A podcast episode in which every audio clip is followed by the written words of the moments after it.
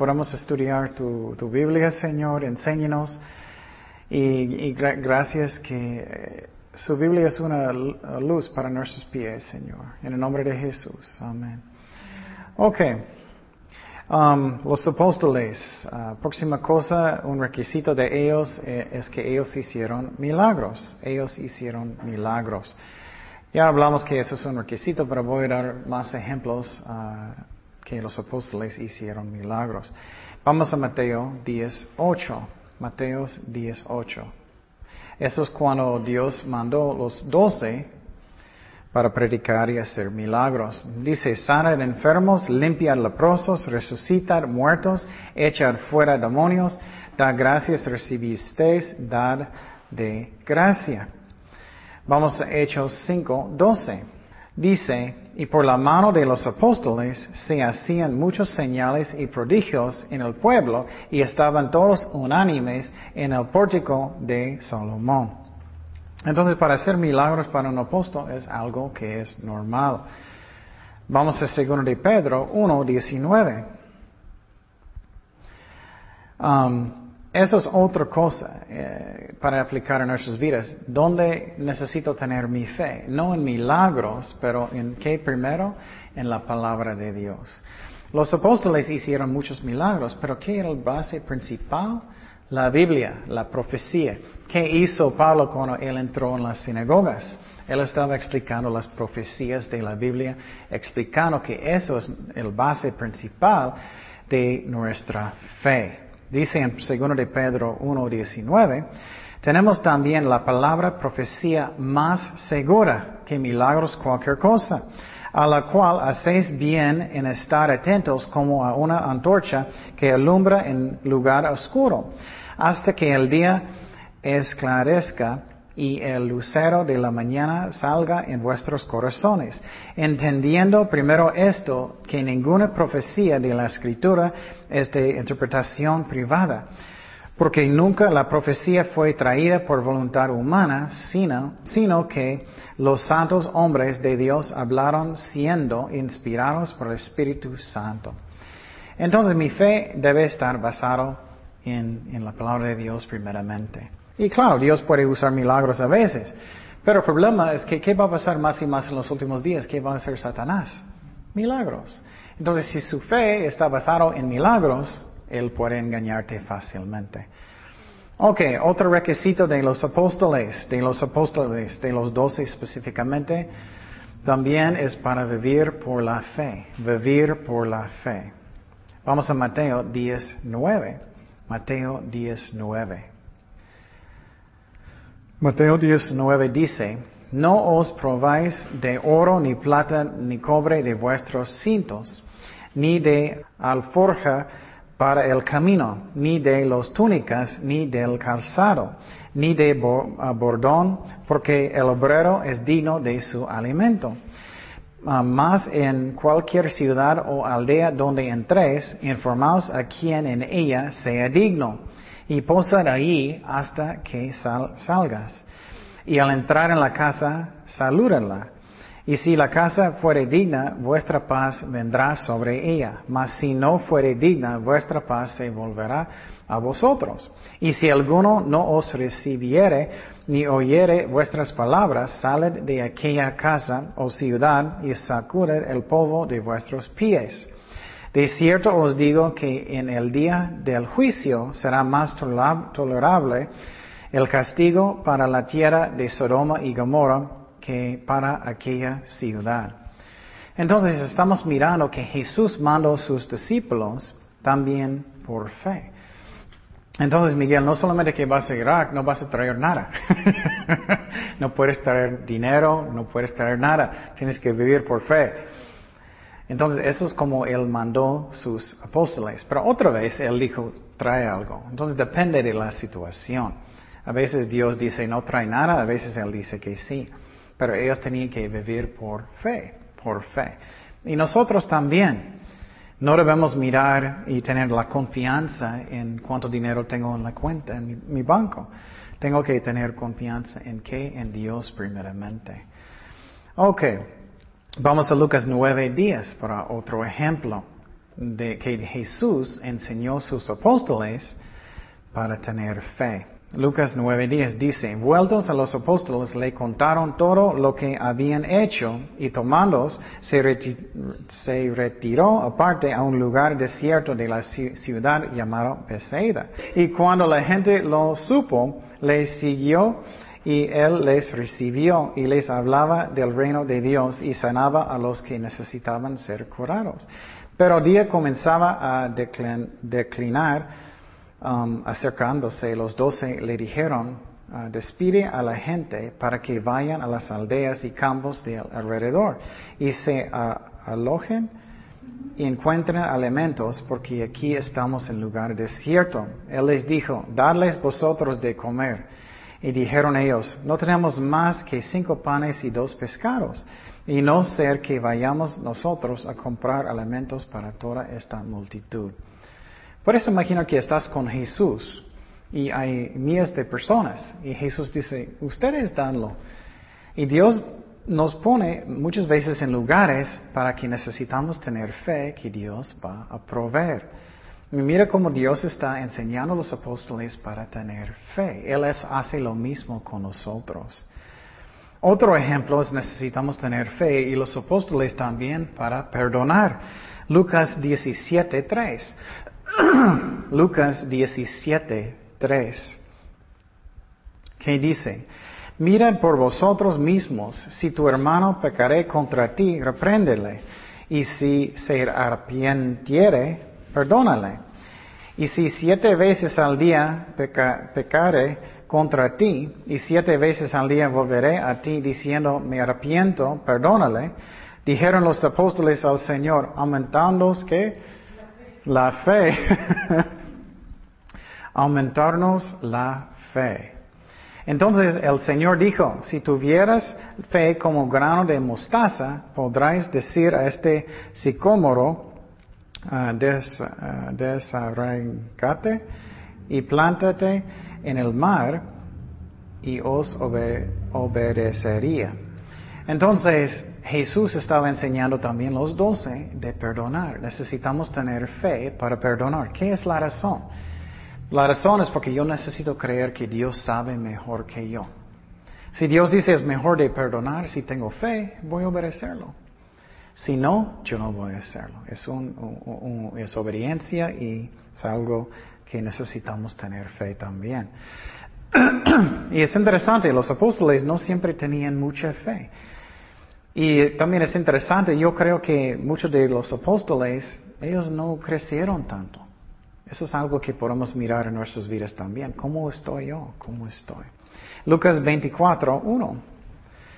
Lucas 24, 1. Eso es ah, después de la resurrección.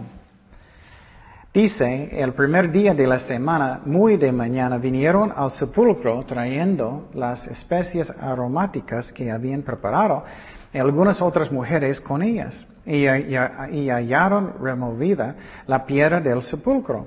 Y entrando no hallaron el cuerpo del Señor Jesús. Aconteció que estando ellas perplejas por esto, y aquí se pararon junto a ellas dos varones con vestiduras resplandientes. Y como tuvieron temor, bajaron el rostro a tierra, les dijeron, ¿por qué buscáis entre los muertos al que vive? Y no está aquí, sino que ha resucitado. Acordaos de lo que os habló cuando aún estaba en Galilea. Jesús dijo directamente que Él va a resucitar. ¿Cuántas personas creyeron? Nadie en el principio diciendo, es necesario que el Hijo del Hombre sea entregado en manos de hombres pecadores y que sea crucificado y resucite al tercer día. E, entonces ellas acordaron de sus palabras y volviendo al del sepulcro dieron nuevas de todas uh, estas cosas a los once y a todos los demás. Eran María Magdalena y Juana y María, madre de Jacobo, y las demás con ellas, quienes ¿Quiénes dijeron estas cosas a los apóstoles? Mira, ellos dijeron a los apóstoles. Mira cómo, ellos reaccionaron. reaccionaron. Mas a ellos les parecían locura las palabras de ellas y no los que creían. Qué increíble, ¿no? Entonces ellos no tenían mucha fe. Fe es algo que podemos decidir también. Si Dios nos dio suficiente evidencia, necesitamos creerlo, necesitamos creerlo. Otra cosa de los apóstoles que ellos tenían mucho valor, mucho valor. Vamos a Hechos 25, perdón, Hechos 5, 25. Hechos 5, 25. El Espíritu Santo nos da valor también, pero necesitamos negar a nosotros mismos. Hechos 5, 25 dice, pero viniendo uno les dio esta noticia. He aquí los varones que pusisteis en la cárcel están en el templo enseñando al pueblo. Me encanta eso. Ellos estaban en la cárcel. Ellos salieron de la cárcel y ellos huyeron. No, ellos estaban predicando en el templo otra vez. Mucho valor. Entonces fue el jefe de la guardia con los aguaciles y los trajo sin violencia porque temían ser apedreados por el pueblo. Cuando los trajeron, los presentaron en el concilio y el sumo sacerdote les preguntó, diciendo, ¿no os mandamos estrictamente que no enseñéis en este nombre? Y ahora habéis ah, llenado a Jerusalén de vuestra doctrina y queréis echar sobre nosotros la sangre de este hombre. Mire cómo él respondió en frente de la gente con tanto poder. Respondiendo Pedro y los apóstoles dijeron, es necesario obedecer a Dios antes que a los hombres. Wow, qué fuerte, ¿no? Mucho valor. Vamos a Hechos 8.1. Hechos 8.1. y Saulo consentía en su muerte. En aquel día hubo una gran persecución contra la iglesia que estaba en Jerusalén. Y todos fueron esparcidos por las tierras de Judía y Samaria. Y salvo los que? Los apóstoles. Entonces todos oyeron, ay, tanta persecución, pero los que quedaron eran solamente los apóstoles, los doce. ¿Qué más era un, como un requisito de los apóstoles? Sufrir, sufrir. Un requisito. Mateo 10, 16. Mateo 10, 16. Entonces su trabajo no era tan fácil, ¿no? Muchas cosas. Mateo 10, 16 dice, y aquí yo os envío como a ovejas mediano de qué? Lobos. Sed pues prudentes como serpientes y sencillos como palomas. Y guardaos de los hombres porque os entregarán a los concilios y en sus sinagogas os azotarán. Jesús dijo eso antes. ¿Puedes imaginar que Dios va a mandarte a otra parte? Ok, Miguel, no solamente vas a Irak, no solamente no vas a traer dinero, ellos van a soltarte. ¿Ya? ¿Estás listo? Entonces, ellos eran dispuestos para sufrir para Cristo también. Vamos a Mateo 10, 21.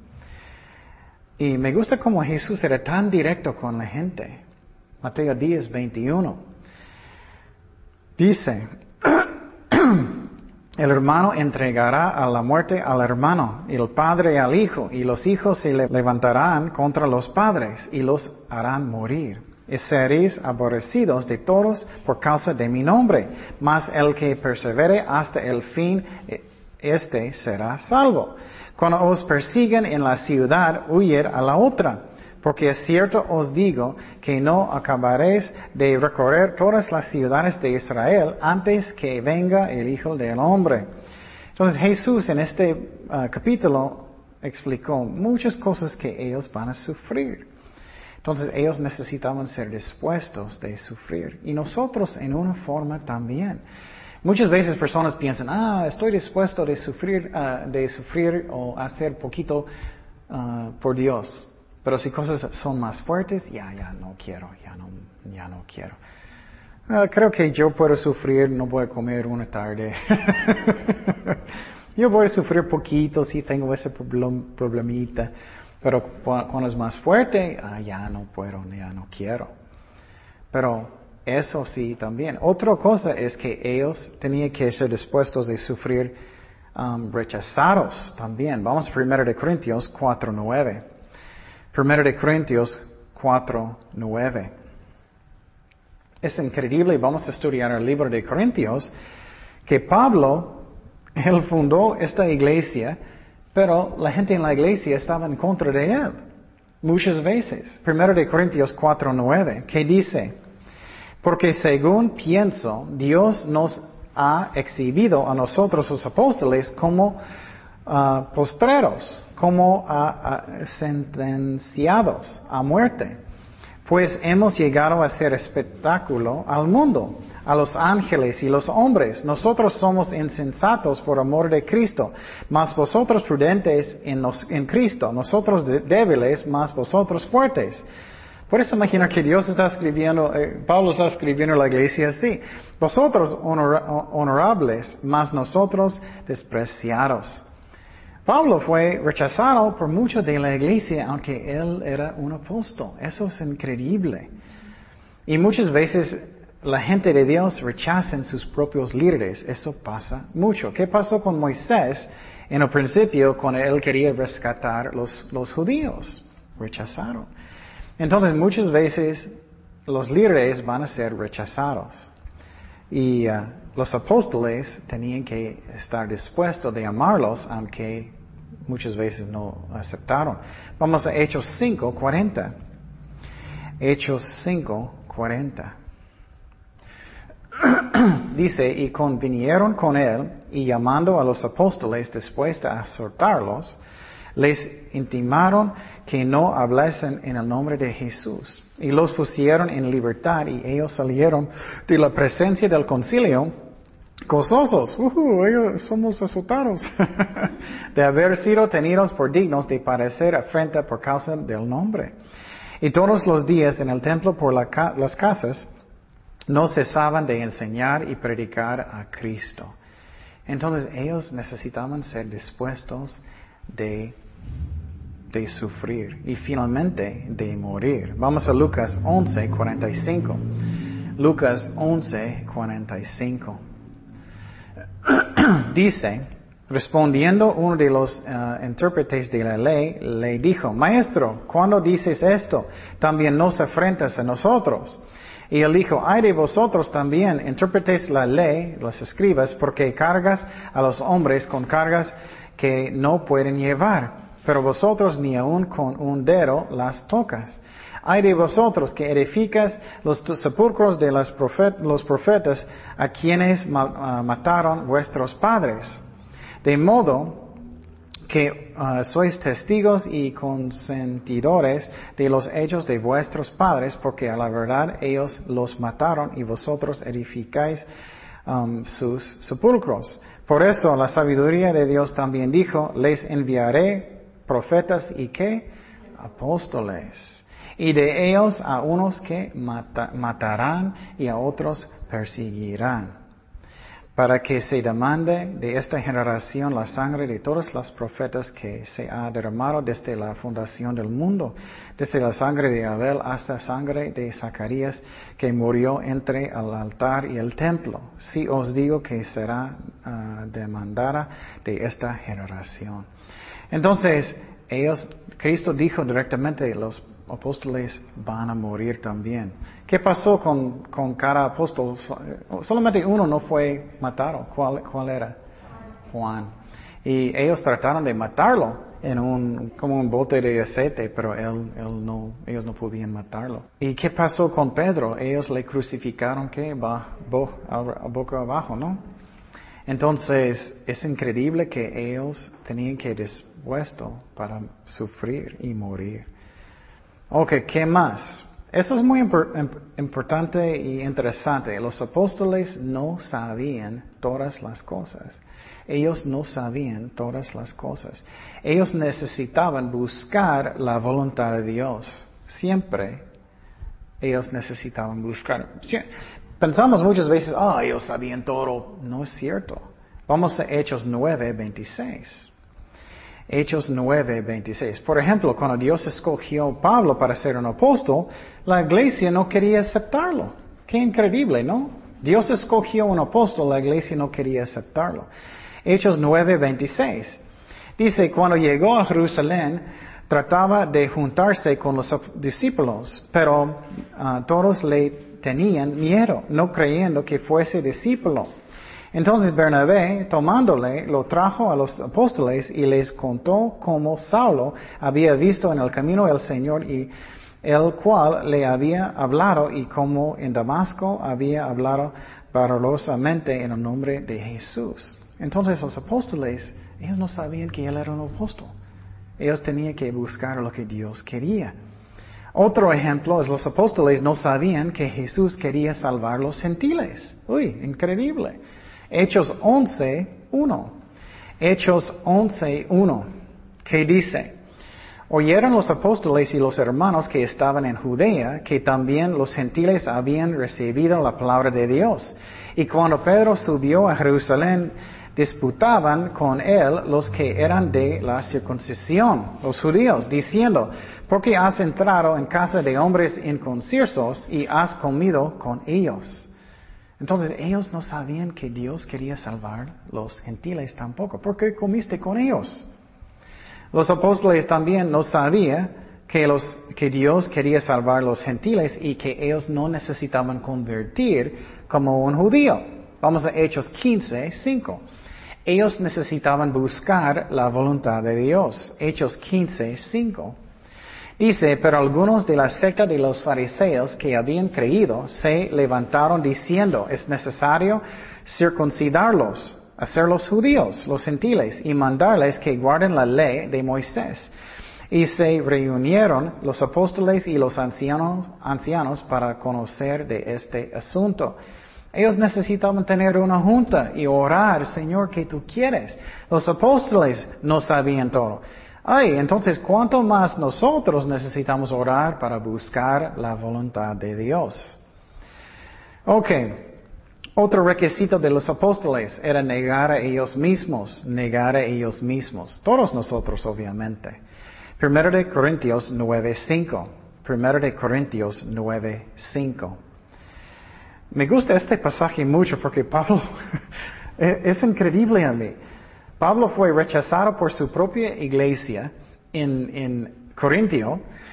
Ellos estaban como, burlando de Pablo, aunque, porque él no tenía esposa, porque él, tenía que trabajar y todo, y, y, ellos no aceptaron a él mucho del tiempo. Mira lo que dice, no tenemos derecho de traer con nosotros una hermana por mujer como también los otros apóstoles y los hermanos del Señor y Cifas o Pedro, o solo yo y Bernabé no tenemos derecho de no trabajar. Entonces, es increíble. E, él estaba haciendo todo lo bueno. Uh, él estaba trabajando, él estaba bendiciendo la iglesia, y ellos estaban burlando de él porque él tenía trabajo. y él hizo por ellos, para que ellos no necesitaban apoyarlo. ¿Qué más un apóstol necesitaba hacer? Enseñar, ser un maestro, ser un maestro, ser un maestro. Vamos a Hechos 2, 42. Hechos 2, 42. ¿Qué dice? y perseveraban en la doctrina de los apóstoles, en la comunión unos con otros, en el partimiento del pan y de las oraciones. Y sobrevino terror a toda persona, y muchas maravillas y señales eran hechas por los apóstoles. Entonces ellos estaban enseñando los apóstoles. Otra cosa de los apóstoles, eso es algo muy, muy importante, posible vamos a estudiar eso en el futuro, todavía no sé. Pero ¿cómo tenemos la Biblia?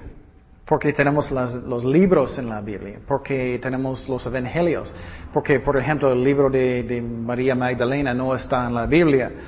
O bueno, una de las razones principales es porque los apóstoles tenían autoridad de decir cuáles libros son de la Biblia. Vamos a 2 de Pedro 3.15. Segundo de Pedro 3.15. Ellos, ellos tenían autoridad de Dios, obviamente. Él dijo cuáles libros es la Biblia y cuáles no. Segundo de Pedro 3.15 dice, y tener entendido que la ah, paciencia de nuestro Señor es para salvación, como también nuestro amado hermano Pablo, según la sabiduría que le ha sido dada, os ha escrito. Casi en todas sus epístolas, hablando en ellas, uh, de estas cosas, entre las cuales hay algunos difíciles de entender, las cuales por inductos y inconstantes tuercen, como también las otras que escrituras para su propia perdición. Eso es muy importante. Los discípulos, los apóstoles, ellos uh, dijeron cuáles libros son de la Biblia. Ok, otro trabajo de los apóstoles era plantar iglesias, plantar iglesias. Miramos cuando estamos en el libro de Hechos que él fue a muchas ciudades, Pablo y Bernabé y Pablo y Silas, ellos predicaron, ellos empezaron iglesias. Vamos a Efesios 2, 18. Y obviamente la iglesia fue hechos, uh, edificados sobre Jesucristo primeramente y Dios usó los apóstoles. Eso es eh, cuando la iglesia católica dice que la iglesia fue edificada sobre Pedro, ellos están confundidos sobre Jesucristo principalmente, pero Dios usó los apóstoles para predicar, para empezar las iglesias. Efesios 2.18 dice, porque por medio de, Él, los unos y otros tenemos entrada por un mismo espíritu al Padre. Así que no sois extranjeros ni avenedizos, sino ciudadanos de los santos y miembros de la familia de Dios, edificados sobre el fundamento de los que apóstoles y profetas, siendo la principal piedra de ángulo, ¿quién? Jesucristo mismo. Entonces, este versículo solamente puedes explicar cuando Jesús dijo sobre esta piedra. La piedra grande es Cristo, piedrita es Pedro, uno de los apóstoles, en quien todo el edificó bien coordinado, va creciendo para ser un templo santo en el Señor, en quien vosotros también sois juntamente edificados para morada de Dios en el Espíritu. Ok, otro uh, ministerio de los apóstoles es ser un pastor de las ovejas de Dios, pastor de las ovejas de Dios. Vamos a Hechos 20, 28. Ay, el más que estoy estudiando los apóstoles y la vida de Pablo, estoy pensando, wow, él no tenía fácil vida, ¿no? No por nada. Mucha bendición, pero qué increíble, ¿no? Hechos 20, 28. Puedes imaginar, imaginar cuánto él sufrió físicamente. También él estaba cuidando las iglesias. Él también estaba caminando mías y mías y mías. Él no tenía un, micro, él no tenía un carro, él no tenía un tren, nada. Nada, nada. Ni bicicleta.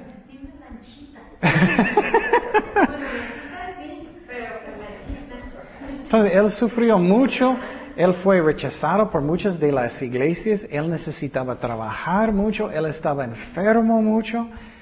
¿Cuánto él sufrió para Cristo? Gracias a Dios. Hechos 20, 28, un pastor.